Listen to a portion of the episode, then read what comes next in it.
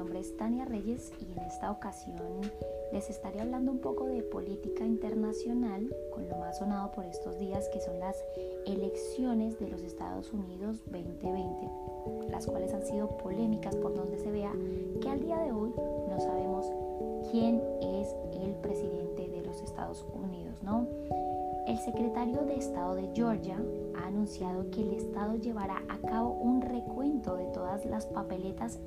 emitidas el pasado 3 de noviembre en las elecciones presidenciales, tal y como lo ha solicitado el equipo del presidente Donald Trump, quien se niega a perder estas elecciones, dando como favorito a Joe Biden. El mandatario se ha notado hoy otra victoria a sumarse los tres comisarios eh, de Alaska, según las proyecciones de los grandes medios de Estados Unidos, algo que ya estaba y que no cambiará el balance electoral.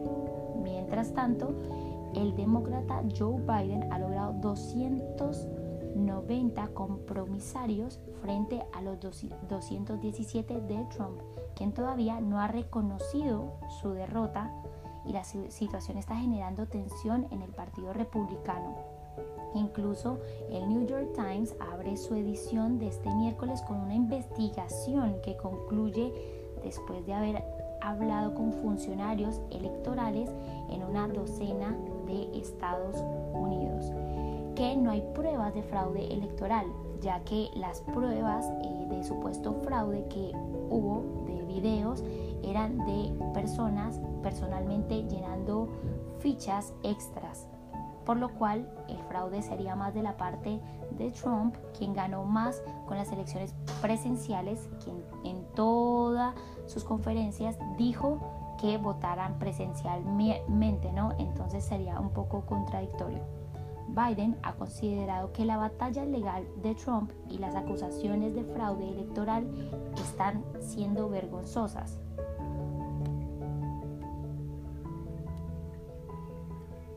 Por otra parte, el secretario Mike Pompeo, sin embargo, ha asegurado que habría una transición tranquila hacia una segunda administración de Trump, como bien dice, diciendo que sí iba a ser reelegido.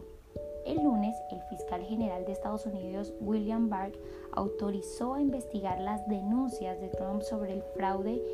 y dijo que los fiscales federales tienen que investigar estas acusaciones sustanciales porque al ser una figura tan importante en el mundo no puede tirar estas palabras o estas acusaciones tan porque sí.